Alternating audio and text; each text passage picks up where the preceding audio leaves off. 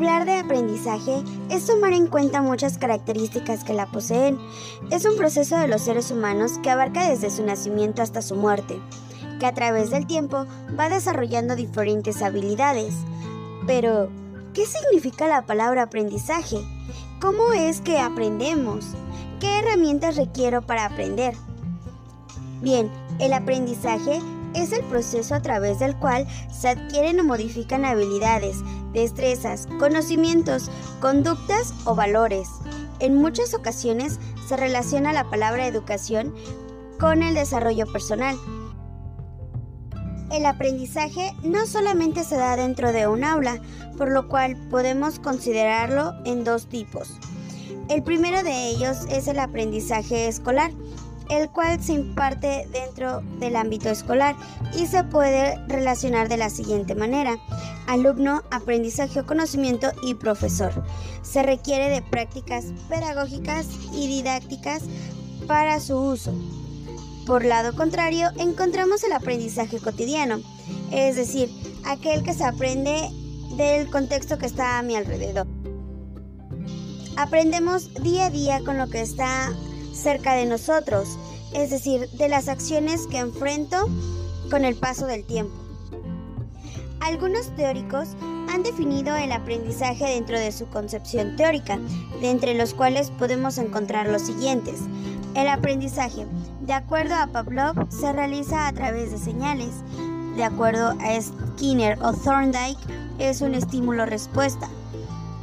Según Skinner o Gilbert, es un encadenamiento. Underwood lo define como una asociación verbal. Maurer y Postman indican que es una discriminación múltiple. Brunner, Kendler y Gagne dice que es un aprendizaje de conceptos. Berlinet, Gagne y Brunner indican que el aprendizaje debe ser a través de principios. O bien, de acuerdo a Simon, Newell y Brunner, se aprende a través de la resolución de problemas.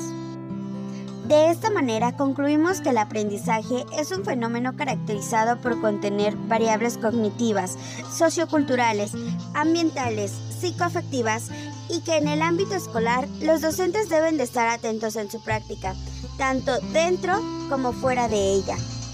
Los ambientes de aprendizaje son escenarios construidos para favorecer de manera intencionada las situaciones de aprendizaje es un espacio en el que los estudiantes interactúan bajo condiciones y circunstancias físicas, humanas, sociales y culturales propicias para generar experiencias de aprendizaje significativo y con sentido.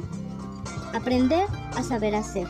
Un ambiente de aprendizaje se encamina a la construcción y apropiación de un saber que pueda ser aplicado en las diferentes situaciones que se le presenten a un individuo en la vida y las diversas acciones que éste puede realizar en la sociedad.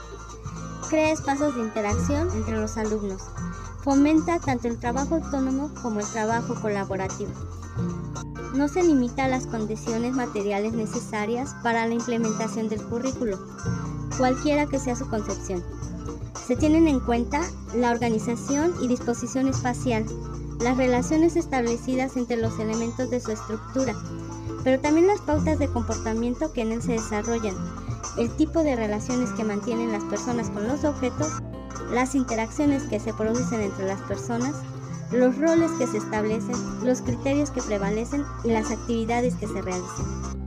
Para diseñar un ambiente de aprendizaje se deben tomar en cuenta algunas necesidades educativas, como el planteamiento de problemas, diseño y ejecución de soluciones, capacidad analítica investigativa, trabajo en equipo, habilidades de lectura comprensiva, manejo de la tecnología, entre otras muchas, así como también las diferencias individuales y los estilos de aprendizaje.